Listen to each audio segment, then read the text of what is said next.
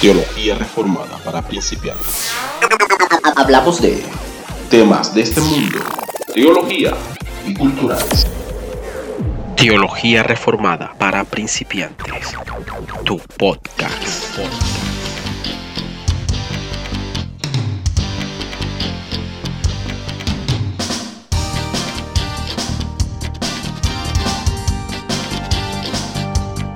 Bienvenidos a un nuevo episodio de Teología Reformada para Principiantes. Mi nombre es Jairo Cohen y acompáñanos en este programa.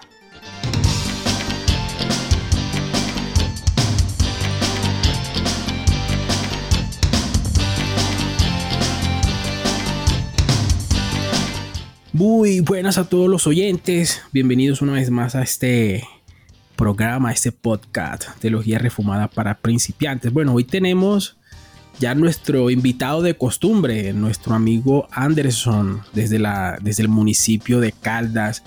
Anderson, ¿qué tal? ¿Cómo te encuentras el día de hoy?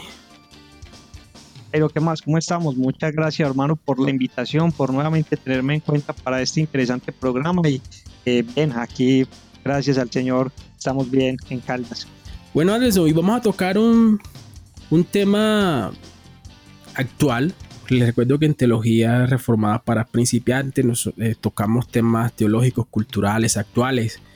Y bueno, siempre con una visión bíblica, tratando de, de, explicar o mirar qué nos enseñan las escrituras y qué nos dicen las escrituras a través de todas estas cosas. Para nadie es un secreto que lo que está pasando en la actualidad en Colombia es bastante complicado. Eh, para las personas que nos están escuchando desde, desde otro país. Les recuerdo que en este momento Colombia se encuentra en una de las situaciones más difíciles, pues que yo recuerde, pues desde hace mucho tiempo. Quizás hemos tenido bastante protestas, manifestaciones y pueden ser de uno o dos días, pero ya esta lleva dos, tres semanas y, y bueno, eh, es un poco complicado lo que estamos viviendo, Anderson, ¿o no? Sí, Jairo, tristemente, bueno, primero que todo, muchas gracias otra vez por la invitación. Gracias, ya es mi segundo programa, ya me consideran de la familia. para mí es una bendición eso. Eh, muchas gracias y sí, pues la verdad es que la situación en el momento estamos atravesando, que nuestro país está atravesando es algo complicada, es algo triste también. Y creo que eh, unánimemente hemos estado orando al Señor, iglesias, y, independiente de la denominación, estamos orando al Señor por nuestro país. Claro que sí, Anderson. Bueno, eh, digamos para, para entrar en contexto y hablarles un poco a nuestros oyentes, a nuestros oyentes lo que está pasando en Colombia, todo inicia eh, por una reforma tributaria que, bueno, también creemos que, que no era el momento por la situación que tenemos de confinamiento, COVID, todas estas cosas. Quizás no era el momento como para, como para una reforma y más porque eh, muchas personas, digamos muchos, mucha gente de la política y, contradictores del gobierno actual quizás utilizaron esta, esta reforma también para causar miedo y temor a la población, pero también debemos entender de que no era el momento. O sea, ¿a quién se le ocurre hacer una reforma tributaria en plena pandemia? Entonces, esto llevó un movimiento, eh, manifestaciones por, parte no solamente de los contradictores del gobierno, sino por parte de, la población en general. Eh, salieron a manifestar su descontento. Y bueno, y el primer día, pues, nosotros, pues, por mi parte yo veía que todo iba marchando bien. Pero bueno, ya a finalizar la tarde se vinieron estos, estos actos de vandalismo. Quemaron, ingresaron a bancos, destruyeron locales. Y bueno, todo se convirtió en un caos, en una destrucción. Eh, pero esto Anderson no paró ahí. Pues, por mi parte pensaba que cuando el gobierno decidió eh, apartar o quitar este proyecto de reforma tributaria, quizás las manifestaciones continuaron. Y bueno, vemos que vimos que, que como que ya algo como que no era normal, como que todo fue como que tomando un tinte diferente. Desde tu ángulo, Anderson, ¿cómo viste tú esta situación? Pero sí, eh, yo pienso muy parecido a vos. Yo creo que es legítimo y todo el país, toda persona individual está en todo su derecho de manifestarse, está en todo su derecho de protestar en contra de lo que es obviamente un acto, como vos decías, te podría decir irresponsable de parte del gobierno, imprudente más bien, digámoslo, de parte del gobierno. Imprudente puede ser la palabra. Sí, exacto, un acto imprudente el gobierno en, este momento, pero definitivamente también hay que ver que eh, la gente, o sea, se, se, ha salido de control el, lo que está pasando con las personas. Eh, después de que tumbaron la reforma, porque recuerda que eh, hubo varias, o sea, se planteó como reforma en varias áreas, en reforma tributaria que tenía mucho que ver con, digámoslo, con asuntos de, temas de la canasta familiar, de todo lo que eh, se consumía, pero también eh, reforma de la salud y no recuerdo en estos momentos qué otra reforma se había también planteado. Entonces la gente salió a marchar y inmediatamente es algo que se está volviendo muy, muy común, por así decirlo, en el país que siempre se presentan desmanes, que siempre se presentan altercados con la fuerza pública, se presentan estos daños al bien público, al bien privado. Y bueno, esto es una situación que, que como pueblo de Dios creo que nos preocupa a todos y nos hace sentir eh, algo de tristeza y de, y de impotencia al ver lo que está sucediendo yo creo que a la audiencia, a estas personas que nos están escuchando, le, le, vamos a dejar claro que nosotros digamos, no, no hacemos esto desde un punto de vista de un lado o del otro. Incluso Anderson inició, digamos, su participación en esto diciendo que toda persona tiene derecho a ejercer este, valga la redundancia, este derecho a, la, a manifestarse pacíficamente. Pero, pero yo creo que todo tiene sus formas y todo tiene sus límites, ¿cierto? Eh, ya cuando vemos que, todo esto se sale de control, que, que la policía, en, digamos, de una manera indiscriminada empieza a disparar, eh, cuando los vándalos empiezan no solamente a dañar los bienes públicos, sino que también a los privados y a los que se le pase por encima. Entonces, desde ahí ya nosotros, por lo menos desde mi parte, yo pienso a ver de que esto acá tiene otro tinte, tiene otro aroma y, es evidente que también tiene sus tintes políticos o ideológicos. ¿O tú qué piensas? Claro, Jairo, no podemos esconder una realidad, no podemos eh, negar que estas situaciones, no solamente aquí en Colombia, eh, yo creo que todos los países donde se han presentado momentos disturbios así, eh, tensiones tan fuertes, siempre han habido otras fuerzas, llamémoslas eh, oscuras, otras ideologías que han metido su mano, que han influenciado más al ardor del pueblo. y yo creo que eso también se está viendo en Colombia y para muchos, creo que para la, mayoría de las personas no es un secreto que esto está pasando, que siempre, como vos lo decís, hay un tinte político, hay eh, una ideología más que quiere llegar al poder detrás de todo esto. Entonces, obviamente, nosotros vemos que eso también se está presentando acá en Colombia, o sea, el pueblo, como ya dijimos al principio, está indignado, el pueblo está dolido, pero esto ha sido aprovechado por, por otro tipo de personas que también están influyendo a que eh, esto crezca un poco más, a que el conflicto se agudice algo más.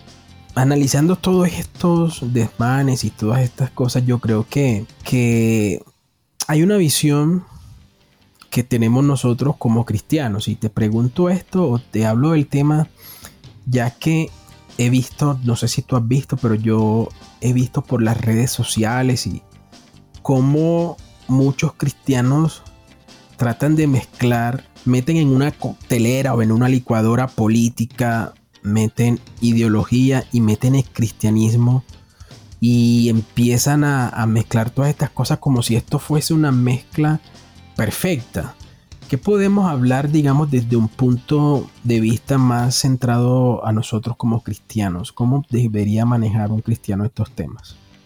Pero muy interesante esa pregunta y yo creo que lo primero con lo que un cristiano debería manejar todas estas cosas es con mucha prudencia. Eh, no podemos eh, tomar y abrazar ideologías, primero que todo, ni de una parte ni de la otra, porque tenemos que reconocer que todos los pensamientos políticos, eh, o más bien los hombres que están detrás de estos pensamientos son eso, precisamente hombres eh, corruptos, hombres con caídos. Entonces, yo creo que más que nosotros abrazar una ideología política, lo que siempre debemos hacer es aferrarnos a la palabra de Dios y entender qué nos dicen las escrituras eh, sobre todas estas cosas, cómo nosotros nos estamos portando, eh, qué es la verdad en este asunto, porque como hemos dicho, siempre detrás de estas cosas hay un interés, un interés eh, aparte, un interés de poder, un interés de, de que se le rinda culto. Entonces, el cristiano debe estar muy entendido en las escrituras, en qué, cómo debe ser mi actitud, qué debo yo hacer y, no más bien, porque he visto tristemente que muchas personas en su deseo, digamos lo legítimo de querer ayudar, a veces han estado tomando ciertos partidos y han echado, digámoslo como decimos los paisas eh, o los colombianos, un poquito de leña al fuego, siendo cristianos. Entonces yo creo que lo primero lo que debemos ser llamados es a la prudencia, a la oración y a ir a la escritura nuevamente. Yo creo que en la situación en la que se encuentra Colombia, actualmente donde hemos visto como muchas amistades se han roto, relaciones se han roto porque digamos que no hay esa empatía o no aceptan que la otra, que otra persona puede tener un, concepto diferente. Y, nosotros no podemos como que caer en eso, no podemos porque, porque digamos nuestra labor como cristiano como tal no es esa. Y yo, y yo, me, yo me hago una pregunta Anderson, ¿quién dice basta? O sea, ¿quién dice ya? ¿Quién, quién hace un llamado a la calma? ¿Quién hace un llamado al perdón? ¿Quién hace un llamado a la reconciliación? Si los cristianos estamos también discutiendo. Es precisamente eso lo que está sucediendo. O sea, nosotros nos hemos ido, como pueblo de Dios, nos hemos ido de parte de un lado o del otro pero creo que al tomar ese tipo de posiciones tan radicales nos hemos olvidado de, bueno, ¿qué dice el verdadero gobernante de gobernantes? ¿Qué dice la escritura respecto y referente a estos temas que están pasando? Uno de los problemas, si me lo permitís que lo diga Jairo, que yo he visto, es que aún hay cristianos que tienen mucha esperanza puesta en el hombre y en este presente siglo malo, como lo dice la escritura.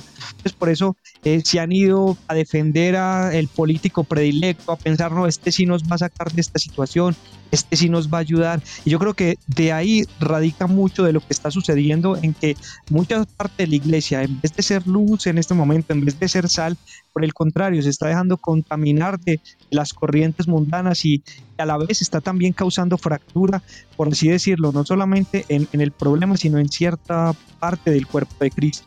Entonces, eso es algo que nosotros deberíamos mirar muy bien cuando, cuando salimos o cuando protestamos o cuando publicamos cosas en nuestras redes sociales. Eh, ¿Está de acuerdo esto con la escritura? puede bendecir esto al pueblo de Dios o por el contrario voy a echar yo más leña sobre el fuego, voy a, aumentar más eh, el rencor o, lo que las personas, el, sentimiento malo que las personas están sintiendo en este momento, valga la redundancia. Entonces, pensar en eso, pensar en, lo que, cómo estoy aportando yo o cómo estoy como cristiano eh, enviando un mensaje a las personas. Eh, yo pienso que nuestra misión, digamos, como cristiano en este momento es, es hacer un llamado a la calma, porque quizás yo, digamos, como en, un ámbito personal, yo he querido decir muchas cosas por las redes sociales, yo he querido y he querido hablar, pero yo creo que por prudencia, eh, también por tratar de, de no encender esta hoguera, uno trata de ser prudente, valga la redundancia, y buscar más que todo es, es, el perdón, la reconciliación. Nosotros, en mi caso, pues yo veo como las redes sociales eh, esperan que, que digamos algo, ¿cierto? Vemos como incluso amigos, eh, eh, compañeros o amigos en la fe, hermanos en la fe, de pronto están esperando o esperan que nosotros digamos algo, pero no sé si es para mirar si, está, si estamos de acuerdo con ellos o que porque porque yo creo que esto, esto se ha vuelto como una guerra de opiniones. Y si tú no estás de acuerdo conmigo, entonces estás mal y, y, digamos que nosotros como cristianos no podemos, no podemos caer en esto, ¿cierto? Porque, porque digamos que no está dentro de nuestro, digamos que nuestra posición como cristianos generar todas estas discordias. ¿Y a ti cómo te ha ido con, con, las redes sociales y estas personas que me imagino también esperan que tú te manifiestes o digas algo. Jairo, total, yo he recibido precisamente, creo que muy, muy directamente estoy relacionado con lo que acabas de decir. A mí me ha pasado varias personas, amigos cristianos, eh, me han preguntado en mis redes, bueno Anderson, ¿por qué no te manifiestas o por qué vos no decís nada o por qué vos como cristiano no actúas? Pero, pero he notado eso, que la motivación de ellos no es en realidad que yo traiga un mensaje o que yo exprese eh, una opinión eh, cristiana, sino más bien mirar de qué partido soy de qué lado estoy yo, de qué lado me voy a poner, si me voy a poner del lado del gobierno, del lado de los manifestantes, y eso muestra mucho del corazón de las personas, y como te digo, eso también muestra cierto aire partidista en todas estas cosas y cómo el cristianismo ha sido afectado me llama mucho la atención porque lo que estabas diciendo hace un momento acerca de las personas que critican a ciertos gobernantes que siendo cristianos inclusive publican ofensas en contra de, del presidente, de expresidentes y toda esta cuestión, eh, hay algo en la escritura muy claro que se nos llama a ser a nosotros como hijos de Dios, como representantes del reino y está en primera de Timoteo capítulo 2 versículo 1 en adelante, dice, el apóstol Pablo le dice a Timoteo, Así que recomiendo ante todo que se hagan plegarias, oraciones, súplicas y acciones de gracia por todos, especialmente por los gobernantes y por todas las autoridades, para que tengamos paz y tranquilidad y llevemos una vida piadosa y digna. Y este principio es tan fundamental, Jairo, porque sin estas cosas, si en vez de nosotros estar criticando a las autoridades, y en vez de nosotros estar criticando a los gobiernos, que sabemos que son gobiernos malos, pero recordad que cuando Pablo le escribe a Timoteo no habían gobernantes buenos tampoco en esa época. habían personas en el poder que fueran creyentes y que apoyaran a la iglesia. Es más, los que estaban ahí eran perseguidores. Pero yo creo que a veces la mejor manifestación y la mejor protesta que nosotros podamos hacer es la oración secreta. Y, esto es lo que manda el apóstol Pablo precisamente a hacer. En vez de estar eh, como aumentando los aires de, hostilidad, nosotros podamos ser agentes de bendición, orando por quienes, por nuestras autoridades. Mira que inclusive en el contexto, en el versículo anterior se nos manda a dar gracias, porque nos guste o no, Jairo, las autoridades que están son puestas por Dios. Y el gran reformador Juan Calvino decía algo muy interesante y es que cuando Dios quiere castigar a una nación les da gobernantes malvados. Así que en vez de buscar el mal en estos, que definitivamente los hay, en los gobernantes, en la corrupción, debemos también buscar el mal en la sociedad y en nosotros mismos. Pedir perdón a Dios porque lo que nos está pasando tiene que ver con el juicio de Dios, tiene que ver con castigo de Dios, arrepentirnos y buscar siempre la paz a través de la oración y de que estas personas puedan llegar al conocimiento del Señor Jesucristo. También hablo de las personas que están arriba en autoridad. Y yo creo que nosotros también debemos eh, tener presente porque quién, o sea, quién dice basta. O sea, nosotros vemos cómo la, la sociedad está polarizada, todo, todo está dividido.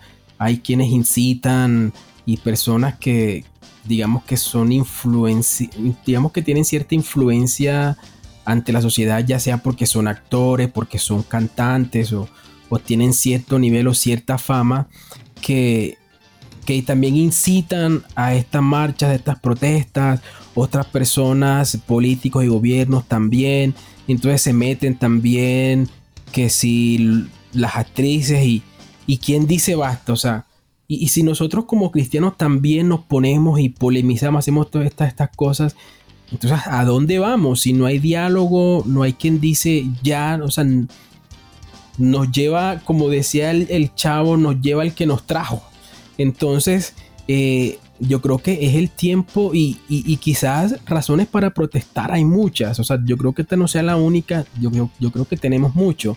Y también he escuchado a muchos pastores manifestándose en las redes sociales que está el culpa de aquellos pastores que prestan sus púlpitos para la politiquería, que estos pastores que se han dejado influenciar políticamente, qué tal, y, es verdad, o sea, es cierto, ahí vemos muchas iglesias, como muchas iglesias prestan los, los púlpitos para campañas políticas, vemos como como muchos pastores se dejan influenciar y terminan en estas campañas políticas, pero de antemano les, te digo, amigo Anderson, no es el momento, o sea, no es el momento como para, para echarle la culpa a alguien, no es el momento para, para señalar, porque en la situación coyuntural en la que estamos actualmente no está para eso.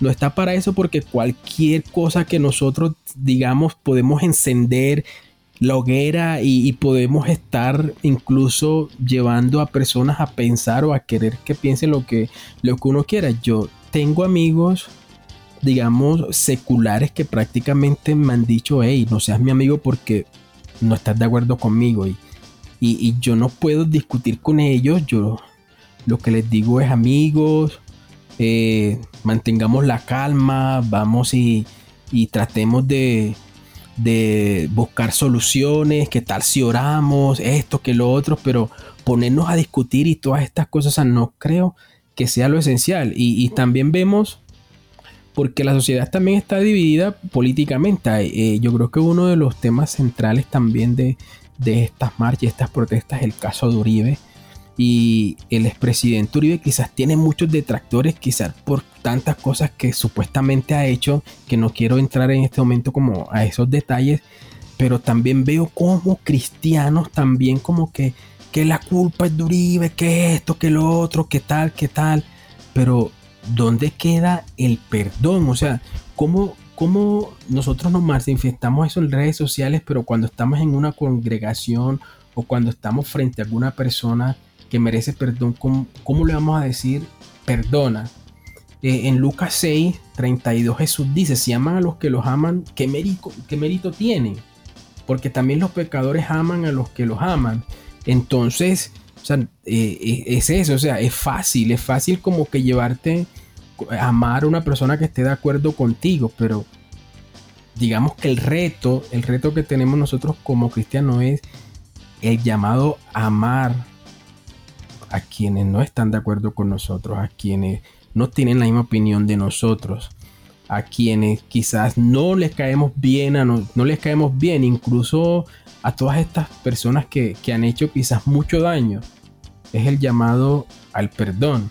Desde un punto bíblico, entonces, ¿cuál debería ser el, comportamiento de, de, un cristiano ante, este, ante esta situación?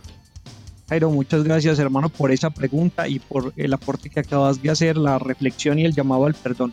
Bueno, principalmente todo cristiano eh, que es cristiano genuinamente va a recurrir a las Santas Escrituras. Eh, como vimos ahorita en el texto de Timoteo que te acabo de mostrar, la actitud principalmente es una actitud de oración, es una actitud incluso de acción de gracias a Dios y, y ya vimos pues por qué debemos dar gracias porque al fin y al cabo es parte de la soberanía de Dios todo lo que está sucediendo y es gracias a eso que se nos está mostrando qué es lo que hay realmente mal detrás de toda esta situación. Otra cosa, Jairo, que quiero apuntar es que un cristiano bíblico va a entender que no puede esperar nada bueno de ningún hombre absolutamente nada, que la sociedad está manchada por el pecado, tanto los que gobiernan como los que protestan eh, son gente pecadora, son gente caída, digámoslo, ellos dicen, los que están marchando dicen lo estoy haciendo por el pueblo, los que están arriba dicen lo estamos haciendo por el pueblo, pero aún así dentro de sus corazones hay muchos intereses personales, tanto de los que protestan como de los que eh, están gobernando. Y yo creo, Jairo, que esto no va a cambiar absolutamente para nada, ni siquiera si se montara un presidente cristiano, porque eh, de todas maneras, ¿qué sirve que haya un presidente cristiano cuando toda la sociedad en conjunto es corrupta y cuando toda la sociedad es mala? Yo creo que solamente se van a lograr cambios verdaderos cuando sea la sociedad la que sea impactada por el poder del Evangelio y que sean transformados por el poder del Espíritu Santo. Bueno, y que quisiera eh, tener un texto, eh, quisiera traer un texto a colación está en el capítulo 29, versículo 2 de Proverbios, que dice, cuando los justos prosperan, el pueblo se alegra. Cuando los impíos gobiernan, el pueblo gime. ¿Y quiénes son justos, Jairo? ¿Quiénes son las personas justas según la Biblia y, según nuestro entendimiento como cristianos? Personas justas son aquellas personas que tienen el temor del Señor. Las personas justas son aquellas personas que han rendido sus vidas totalmente a Dios. Y esto de los impíos, no solamente el presidente malo que hay o que hubo, sino inclusive el presidente, entre comillas, bueno que va a haber desde que no tenga Dios en el corazón. Entonces, como cristianos, tenemos que estar muy persuadidos de eso y no creer y poner las esperanzas en que un hombre pueda arreglar esta situación. pareciera que es una causa justa, pero no. Cada quien tiene una causa individual. Esa persona que no es creyente, si yo me junto con él por esta lucha, mi causa no es la misma de él. Él tiene su causa. Su causa puede ser política o ideológica. Y la mía puede ser una causa, no sé, bíblica, viéndolo desde un punto de vista cristiano. Pero si lo hacemos juntos de esa forma, no hay, o sea, no hay, no hay unidad porque en realidad hay puntos y opiniones diferentes y en eso es lo que, en lo que nosotros como cristianos nos debemos cuidar. Y bueno, Andrés, para finalizar, ¿qué hace la iglesia en este caso? La iglesia como institución, ¿qué podría hacer la iglesia en este, en este punto? Jairo, yo creo que la iglesia está llamada a hacer lo que se debe hacer en cualquier momento de crisis, sea política, eh, sea económica, en fin, en cualquier catástrofe que pueda estar aconteciendo, es lo mismo, es ir a las escrituras, es los pastores deben enseñar a las personas la Biblia, las escrituras, la doctrina, ya que esto nos va a fortalecer eh, en todos esos aspectos, en todos esos aspectos que no entendemos, va a mermar nuestra dependencia del hombre, nuestras esperanzas en los hombres y en, las, y en los partidos políticos. A la vez nos va a mostrar cómo Dios tiene el control de toda la situación y nos va a evitar caer en esos actos de imprudencia de, lo, de los que hemos estado hablando. Nos va a llevar a lo que vos decías también al principio, nos va a llevar al perdón de las personas que han sido malas. Y, y, y, de alguna manera a nos han hecho daño, nos va a llevar al perdón y a orar por ellas, a la vez que nos va a mostrar y nos va a llevar a hacer luz en medio de esta sociedad. Nos va a llevar a, transmitir tranquilidad, a transmitir esperanza, ya que como hemos sabido, nuestra esperanza no viene de, de, los hombres, sino que viene de Dios. Entonces el llamado es el que la iglesia tiene que estar centrada en las escrituras, centrada en Cristo. En estos momentos, no tomar, como vos decías, ningún partido ni echar la culpa, que esto es culpa de este, que esto es culpa del otro. No, esto es culpa de todos absolutamente de todos y lo que necesitamos es la gracia y el favor de Dios como en toda otra situación de la vida. Hay mucha gente que eh, por las calles se, siente, se ve la sensación de que, de que necesitamos, que nos hace falta el apoyo de la iglesia, que la iglesia debería apoyarnos, pero, pero una vez más, o sea, yo, yo creo que como está la situación actual, eh, la iglesia no es para que interfiera en estos, en estos puntos en el sentido de salir también como organización a manifestarse. Porque yo, hay muchas personas que dicen que la iglesia está callada, pero en, verdad yo creo que no. La iglesia está haciendo lo que está haciendo, que es orar. Y, y por lo menos en la, en la iglesia eh, donde nosotros nos congregamos, no ha parado de orar y no ha parado de, de, de, clamar y, orar por esta situación. Lo que pasa es que estas personas no, no, es, no es necesario que estas personas nos vean en las calles también visibles, sino lo que tú decías al principio, sino en lo secreto, orando en lo secreto y clamando para que cese la violencia y cese todas estas cosas. Bueno, Anderson, un mensaje final para nuestros oyentes. Ah, eh, pues orar, que sigamos orando, que como dijimos ahora, esa es la mejor protesta que hay. Tristemente las personas que nos piden que nos manifestemos más abiertamente, muchas veces sus motivaciones es que mostremos algún partidismo, pero yo creo que la oración es el arma más poderosa que podemos utilizar en este momento y yo creo que bajo cualquier otra circunstancia. Muchas gracias, amigo Anderson, por... Gracias por, por la invitación. Por aceptar así la invitación y bueno, eh, a nuestra audiencia también gracias por permitirnos llegar hasta sus hogares, hasta sus lugares de trabajo, cualquier lugar donde nos estés escuchando. Gracias por este tiempo y bueno, eh, así finalizamos otro episodio más de Teología Reformada para principiantes. Nos vemos en un próximo episodio. Hasta luego.